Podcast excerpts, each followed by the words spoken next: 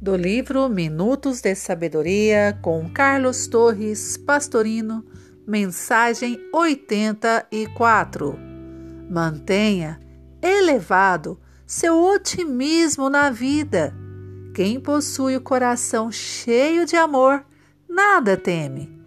Arrosta todos os vendavais da vida com o um sorriso nos lábios.